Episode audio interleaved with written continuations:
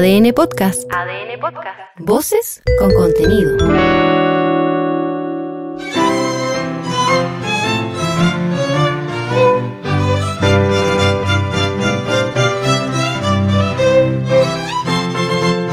En este podcast escucharás íntegro el texto propuesto por el Consejo Constitucional y el Comité de Expertos para ser sometido a votación ciudadana en diciembre próximo.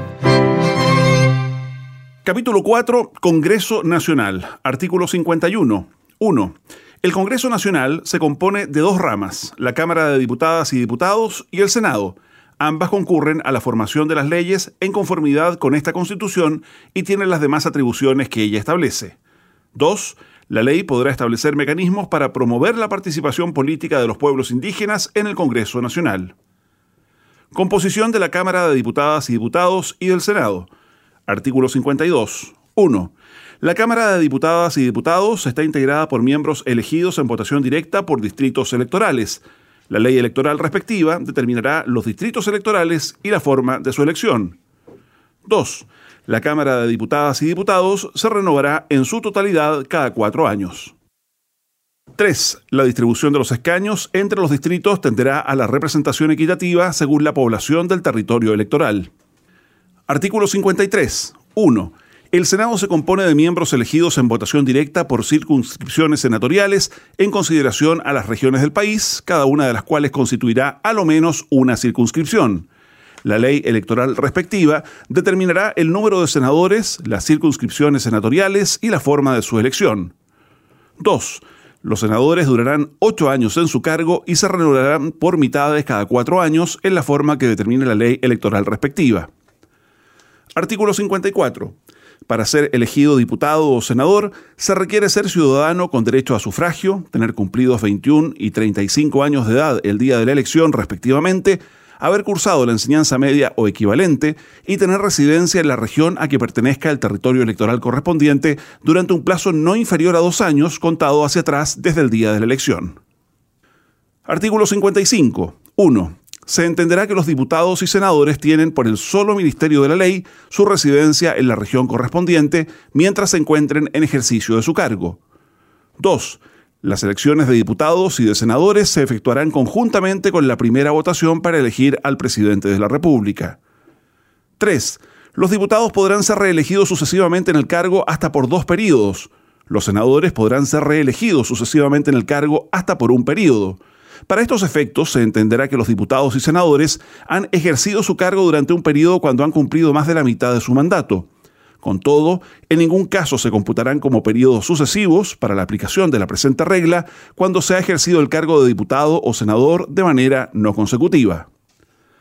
4. Las vacantes de diputados y las de senadores se proveerán con el ciudadano que señale el partido político al que pertenecía el parlamentario que produjo la vacante al momento de ser elegido. 5. Los parlamentarios elegidos como independientes no serán reemplazados. 6. Los parlamentarios elegidos como independientes que hubieren postulado asociados a un partido político serán reemplazados por el ciudadano que señale el partido que declaró su candidatura. 7. Para proveer las vacantes a que se hacen referencia a los incisos 4 y 6, los respectivos partidos políticos deberán seguir los procedimientos establecidos en sus estatutos, los que contemplarán los mecanismos de consulta a los órganos internos que estos determinen. 8. El reemplazante deberá reunir los requisitos para ser elegido diputado o senador según el caso. Con todo, un diputado podrá ser nombrado para ocupar el puesto de un senador, debiendo aplicarse, en ese caso, las normas de los incisos anteriores para llenar la vacante que deja el diputado, quien al asumir su nuevo cargo cesará en el que ejercía. 9. El nuevo diputado o senador ejercerá sus funciones por el término que faltaba a quien originó la vacante, el que no será considerado para el límite establecido en el inciso 3. 10. En ningún caso procederán elecciones complementarias. Artículo 56. 1. No será procedente la declaración de las listas conformadas solamente por candidatos independientes. 2. Corresponderá al Consejo Directivo del Servicio Electoral actualizar cada 10 años la asignación de los escaños de diputados entre los distritos establecidos de acuerdo con el procedimiento y en los plazos establecidos en la ley electoral. 3. La Cámara de Diputadas y Diputados estará compuesta por miembros elegidos en distritos plurinominales, En cada uno de estos distritos se elegirán entre dos y seis escaños de acuerdo con un sistema previamente establecido por la ley electoral. 4. Solo los partidos políticos que alcancen al menos el 5% de los votos válidamente emitidos a nivel nacional en la elección de los miembros de la Cámara de Diputadas y Diputados respectiva tendrán derecho a participar en la atribución de escaños en dicha Cámara. Esta regla no se aplicará al partido que tenga escaños suficientes para sumar como mínimo ocho parlamentarios en el Congreso Nacional entre los eventualmente elegidos en dicha elección parlamentaria y los senadores que continúan en ejercicio hasta la siguiente elección. Los votos obtenidos por los partidos políticos que no obtengan escaños, conforme a las reglas anteriores, se asignarán a los partidos del pacto que sí cumplan con los requisitos para integrar la Cámara de Diputadas y Diputados de manera proporcional al número de votos obtenidos por ellos en el respectivo distrito electoral. 5. A los independientes que integren una lista de un partido se les aplicarán las reglas del inciso anterior. 6. El cálculo de los porcentajes señalados será según el escrutinio general practicado por el Tribunal Calificador de Elecciones. Atribuciones exclusivas de la Cámara de Diputadas y Diputados. Artículo 57. Son atribuciones exclusivas de la Cámara de Diputadas y Diputados a. Ejercer la potestad fiscalizadora. Para ello la Cámara puede 1 adoptar acuerdos o sugerir observaciones con el voto de la mayoría de los diputados presentes, los que se transmitirán por escrito al presidente de la República, quien deberá dar respuesta fundada por medio del ministro de Estado que corresponda dentro del plazo de 30 días contado desde que es recibida dicha comunicación. Sin perjuicio de lo anterior, cualquier diputado podrá solicitar, con el voto favorable de un tercio de los diputados presentes, determinados antecedentes al presidente de la República y a los órganos de la Administración del Estado que determina la ley institucional del Congreso Nacional, quienes contestarán fundadamente por intermedio del ministro de Estado que corresponda dentro del mismo plazo señalado en el párrafo anterior. En ningún caso los acuerdos, observaciones o solicitudes de antecedentes afectarán la responsabilidad política de los ministros de Estado. 2. Citar a un ministro de Estado a petición de a lo menos un tercio de los diputados en ejercicio con el fin de formularle preguntas en relación con materias vinculadas al ejercicio de su cargo. Con todo, un mismo ministro no podrá ser citado para este efecto más de tres veces dentro de un año calendario sin previo acuerdo de la mayoría absoluta de los diputados en ejercicio. La asistencia del ministro será obligatoria y deberá responder a las preguntas y consultas que motiven su citación.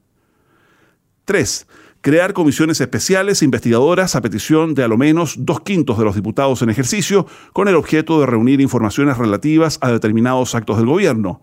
Si dicha solicitud no fuere aprobada por la Cámara, no podrá ser renovada sino después de seis meses. Transcurrido dicho plazo, se podrá presentar nuevamente la solicitud en la medida que existan nuevos antecedentes que la justifican. El funcionamiento de una comisión especial investigadora no podrá extenderse por más de 60 días, prorrogable por otros 30. Vencido aquel plazo, elaborará su informe final dentro de 15 días contados desde la última sesión. Estas, a petición de un tercio de sus miembros, podrán despachar citaciones y solicitar antecedentes los ministros de Estado, las demás autoridades y funcionarios de la Administración del Estado, el personal de las empresas del Estado o de aquellas en que éste tenga participación mayoritaria y quienes hayan ejercido dichas funciones en el último año, que sean citados por estas comisiones, estarán obligados a comparecer y a suministrar los antecedentes y las informaciones que se les soliciten, salvo aquello que revista el carácter de reservado en conformidad con la ley. En caso de no comparecer, podrán ser sancionados por la Contraloría General de la República en conformidad con la ley. No obstante, las personas señaladas en el párrafo anterior no podrán ser citadas más de tres veces en una misma comisión especial investigadora sin previo acuerdo de la mayoría absoluta de sus miembros. La ley institucional del Congreso Nacional regulará el funcionamiento y las atribuciones de las comisiones especiales investigadoras y la forma de proteger los derechos de las personas citadas o mencionadas en ellas. B. Declarar si han o no lugar las acusaciones de no menos de 15 ni más de 20 de sus miembros formulen en contra de las siguientes personas. 1 del presidente de la República por actos de su administración que hayan comprometido gravemente el honor o la seguridad de la nación o infringido abiertamente la Constitución o las leyes. Esta acusación podrá interponerse mientras el presidente esté en funciones y en los seis meses siguientes de su expiración en el cargo. Durante este último tiempo no podrá ausentarse del país sin acuerdo de la Cámara. 2. De los ministros de Estado por haber comprometido gravemente el honor o la seguridad de la nación, por infringir la Constitución o las leyes o haber dejado éstas sin ejecución. 3. De los magistrados de los tribunales superiores de justicia y del Contralor General de la República por notable abandono de sus deberes. Los magistrados no podrán en ningún caso ser acusados por el mérito de las resoluciones que dictaren. 4. De los generales o almirantes de las instituciones pertenecientes a las Fuerzas Armadas por haber comprometido gravemente el honor o la seguridad de la nación. 5. De los gobernadores regionales, representantes del presidente de la República en las regiones y provincias y de la autoridad que ejerce el gobierno en los territorios especiales a que se refiere el artículo 141 por infracción de la Constitución. La acusación se tramitará en conformidad con la ley institucional relativa al Congreso Nacional. Para declarar que ha lugar la acusación se necesitará el voto de la mayoría de los diputados en ejercicio. En caso alguno procederá la orden de partido sobre esta votación. Solo las acusaciones referidas en los números 2, 3, 4 y 5 podrán interponerse mientras el afectado esté en funciones o en los tres meses siguientes a la expiración de su cargo. Interpuesta dicha acusación, el afectado no podrá ausentarse del país sin permiso de la Cámara y no podrá hacerlo en caso alguno si la acusación ya estuviere aprobada por ella. El acusado, en tales casos, quedará suspendido de sus funciones desde el momento en que la Cámara declare que ha lugar la acusación. La suspensión cesará si el Senado desestimare la acusación o si no se pronunciare dentro de los 30 días siguientes. En el caso de los ministros de Estado, será requisito previo para la interposición de la acusación constitucional haberse ejercido la facultad referida en el número 2 del literal A de este artículo. La persona afectada podrá designar a un abogado para su representación en todas las etapas de la acusación constitucional, pudiendo asistir e intervenir en las respectivas sesiones de sala y de comisión. Atribuciones exclusivas del Senado. Artículo 58. 1. Son atribuciones exclusivas del Senado. A. Conocer de las acusaciones de la Cámara de Diputadas y Diputados entable con arreglo al artículo anterior. 1. El Senado resolverá como jurado y se limitará a declarar si el acusado es o no culpable del delito, infracción o abuso de poder que se le imputa. Solo podrán participar de esta decisión quienes asistan a todas las sesiones en que se revise la acusación. 2. La comisión de diputados que sea designada para formalizar y proseguir la acusación en el Senado deberá estar integrada por tres de los diputados que formularon la acusación. 3. La declaración de culpabilidad deberá ser pronunciada por los dos tercios de los senadores en ejercicio cuando se trate de una acusación contra el presidente de la República y por los cuatro séptimos de los senadores en ejercicio en los demás casos. En caso alguno procederá la orden de partido sobre esta votación. 4. Por la declaración de culpabilidad queda el acusado destituido de su cargo y no podrá desempeñar ninguna función pública, sea o no de elección popular, por el término de cinco años. 5. El funcionario declarado culpable será juzgado de acuerdo con las leyes por el tribunal competente, tanto para la aplicación de la pena señalada al delito, si lo hubiere, cuanto para hacer efectiva la responsabilidad civil por los daños y perjuicios causados al Estado o a particulares. 6. Los funcionarios acusados por la Cámara de Diputadas y Diputados y condenados por el Senado solo pueden ser indultados por el Congreso Nacional. B. Decidir si ha o no lugar la admisión de las acciones judiciales que cualquier persona pretende iniciar en contra de algún ministro de Estado con motivo de los perjuicios que pueda haber sufrido injustamente por acto de éste en el desempeño de su cargo. C conocer de las contiendas de competencia que se susciten entre las autoridades políticas o administrativas y los tribunales superiores de justicia. D. Otorgar la rehabilitación de la ciudadanía en el caso del inciso 2 del artículo 20, así como la del inciso 2 del artículo 15. E. Prestar o negar su consentimiento a los actos del presidente de la República o a las designaciones de las autoridades y funcionarios que éste propusiere en los casos y en conformidad con el quórum que la Constitución o la ley requieran. Si el Senado no se pronunciare dentro de los 30 días después de pedida la urgencia por el presidente de la República, el asunto se pondrá en votación por el solo Ministerio de la Constitución en la sesión de sala más próxima. La ley institucional del Congreso Nacional contemplará audiencias y otros mecanismos que favorezcan el escrutinio público del mérito del nominado. F otorgar su acuerdo para que el presidente de la República pueda ausentarse del país por más de 30 días o a contar del día señalado en el inciso 1 del artículo 92. G. Declarar por los dos tercios de los senadores en ejercicio la inhabilidad del presidente de la República o del presidente electo cuando un impedimento físico o mental lo inhabilite para el ejercicio de sus funciones y declarar del mismo modo cuando el presidente de la República haga dimisión de su cargo si los motivos que la originan son o no fundados y en consecuencia admitirla o desecharla. El Senado tendrá 10 días para pronunciarse. H. Dar su dictamen al presidente de la República en los casos que éste lo solicite. 2. El Senado, sus comisiones y sus demás órganos, incluidos los comités parlamentarios si los hubiere, no podrán fiscalizar los actos del gobierno ni de las entidades que de él dependan, ni adoptar acuerdos que impliquen fiscalización. Atribuciones exclusivas del Congreso Nacional. Artículo 59. Son atribuciones del Congreso Nacional a. Aprobar o desechar los tratados internacionales que le presentara el presidente de la República antes de su ratificación. La aprobación de un tratado se someterá en lo pertinente a los trámites de una ley y requerirá los quórum necesarios para la aprobación de los tratados conforme a las materias que estos regulen. 1. El presidente de la República informará al Congreso sobre el contenido y el alcance del tratado, así como de las reservas que pretenda confirmar o formularle. En la exposición de sus fundamentos, señalará los efectos que las normas del tratado podrían tener sobre el ordenamiento jurídico nacional y la específica mención de aquellas que estimare autoejecutables. 2 el Congreso podrá sugerir la formulación de reservas y declaraciones interpretativas a un tratado internacional en el curso del trámite de su aprobación, siempre que ellas procedan de conformidad con lo previsto en el propio tratado o en las normas generales de derecho internacional. 3. Las medidas que el presidente de la República adopte o los acuerdos que celebre para el cumplimiento de un tratado en vigencia no requerirán de nueva aprobación del Congreso, a menos que se trate de materias propias de ley no requerirán de aprobación del Congreso los tratados celebrados por el presidente de la República en el ejercicio de su potestad reglamentaria, los que en todo caso deberán ser informados a aquel. 4. Será necesario el acuerdo del Congreso para el retiro, denuncia o terminación de común acuerdo de un tratado que haya aprobado y para el retiro de una reserva que haya tenido en consideración el Congreso al momento de aprobarlo. El Congreso deberá pronunciarse dentro del plazo de 60 días desde la recepción del oficio en que se solicita el acuerdo pertinente. En caso contrario, se tendrá por aprobado el retiro, la denuncia o terminación del tratado o reserva respectiva. 5. El retiro, denuncia o terminación de común acuerdo de los tratados que no hayan sido aprobados por el Congreso será informado a éste dentro de 15 días desde el ejercicio de la facultad. 6.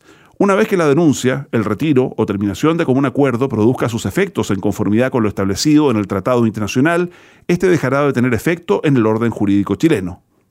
7 de conformidad con lo establecido en la ley, deberá darse debida publicidad a hechos que digan relación con el tratado internacional, tales como su entrada en vigencia, la formulación y retiro de reservas, las declaraciones interpretativas, las objeciones a una reserva y su retiro, la denuncia del tratado, el retiro, la suspensión, la terminación y la nulidad del mismo. Esta obligación corresponderá tanto respecto de los tratados aprobados por el Congreso como de los que no requieren de dicha aprobación. 8. Las disposiciones de un tratado solo podrán ser derogadas, modificadas o suspendidas en la forma prevista en los propios tratados o de acuerdo con las normas generales del derecho internacional. 9. En el mismo acuerdo aprobatorio de un tratado, podrá el Congreso autorizar al presidente de la República con el fin de que, durante la vigencia de aquel, dicte las disposiciones con fuerza de ley que estime necesarias para su cabal cumplimiento, siendo en tal caso aplicable lo dispuesto en el artículo 75. 10. El presidente de la República informará al Congreso de los acuerdos o soluciones alternativas de controversias a las que se hubiese arribado en órganos internacionales cuando estos comprometan cambios legales en los casos en que el Estado sea objeto de una demanda o denuncia ante organismos internacionales por presuntas vulneraciones de los tratados internacionales aprobados por el Congreso conforme a este artículo y respecto de la cual el presidente de la República tenga la intención de celebrar o acceder a un acuerdo o solución alternativa, deberá ser informado a ambas cámaras antes de su conclusión para su conocimiento. Con todo, el presidente de la República no podrá transigir o acordar la realización de acciones o adopción de medidas que excedan de las facultades que la Constitución le otorga. B. Pronunciarse cuando corresponda respecto de los estados de excepción constitucional en la forma prescrita por esta Constitución. Funcionamiento del Congreso Nacional. Artículo 60. El Congreso Nacional se instalará e iniciará su periodo de sesiones en la forma que determine su ley institucional. 2. En todo caso, se entenderá siempre convocado de pleno derecho para conocer de la declaración de estados de excepción constitucional. 3. La ley institucional del Congreso Nacional regulará la tramitación de las acusaciones constitucionales, la calificación de las urgencias y todo lo relacionado con la tramitación interna de la ley. Artículo 61. 1. La Cámara de Diputadas y Diputados y el Senado no podrán entrar en sesión ni adoptar acuerdos sin la concurrencia de la tercera parte de sus miembros en ejercicio. 2. Cada una de las cámaras establecerá en su propio reglamento la clausura del debate por simple mayoría. Artículo 62. 1. Durante el mes de julio de cada año, el presidente del Senado y el presidente de la Cámara de Diputadas y Diputados darán cuenta pública al país en sesión del Congreso Pleno de las actividades realizadas por las corporaciones que presiden. 2. El reglamento de cada Cámara determinará el contenido de dicha cuenta y regulará la forma de cumplir esta obligación. Artículo 63.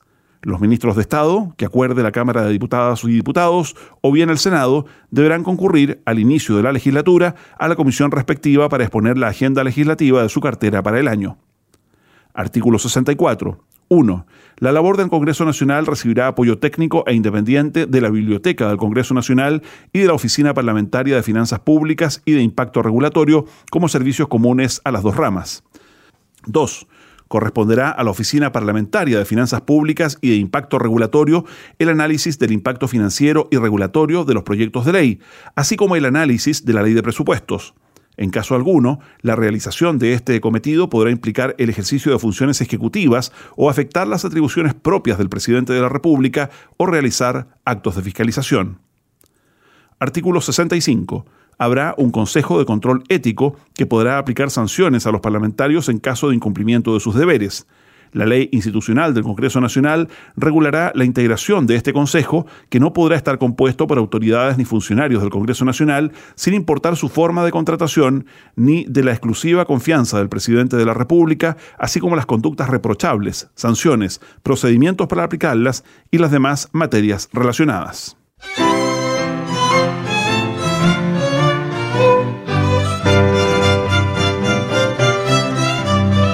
Escucha y comparte el contenido íntegro de la propuesta de nueva constitución desde adn.cl, sección podcast, en podiumpodcast.com o en tu plataforma digital favorita.